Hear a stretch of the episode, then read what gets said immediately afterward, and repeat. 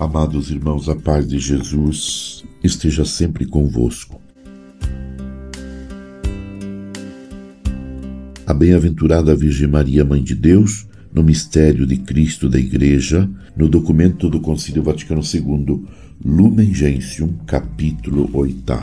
A maternidade de Maria na economia da graça.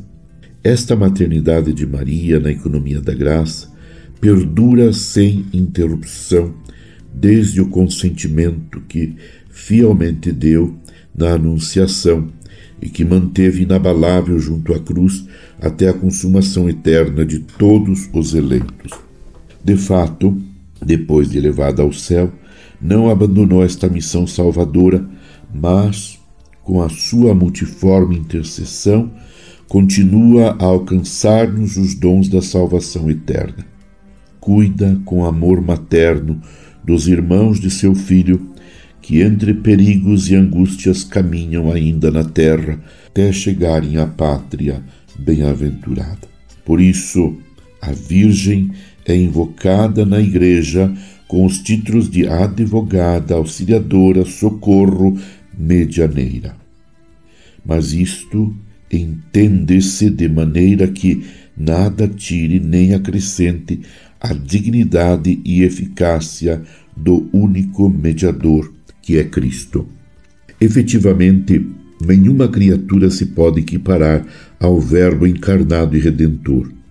Mas, assim como o sacerdócio de Cristo é participado de diversos modos pelos ministros e pelo povo fiel, e assim como a bondade de Deus, sendo uma só, se difunde variamente pelos seres criados, assim também a mediação única do Redentor não exclui, antes suscita nas criaturas cooperações diversas que participam desta única fonte.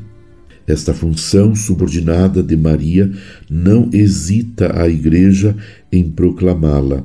Sente-se constantemente inculca aos fiéis para mais intimamente aderirem com essa ajuda materna ao seu mediador e salvador.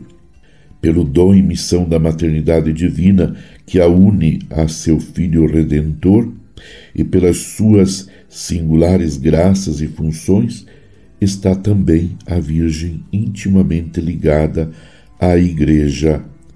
A Mãe de Deus é o tipo e a figura da Igreja na ordem da fé da caridade e da perfeita união com Cristo, como já ensinava Santo Ambrósio.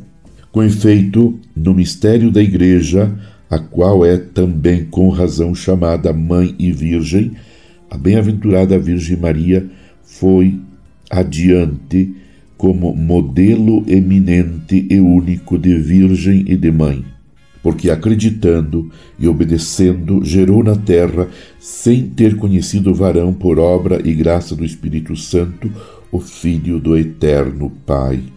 Nova Eva, que acreditou sem a mais leve sombra de dúvida, não na serpente antiga, mas no mensageiro celeste, e deu à luz um filho que Deus estabeleceu primogênito de muitos irmãos.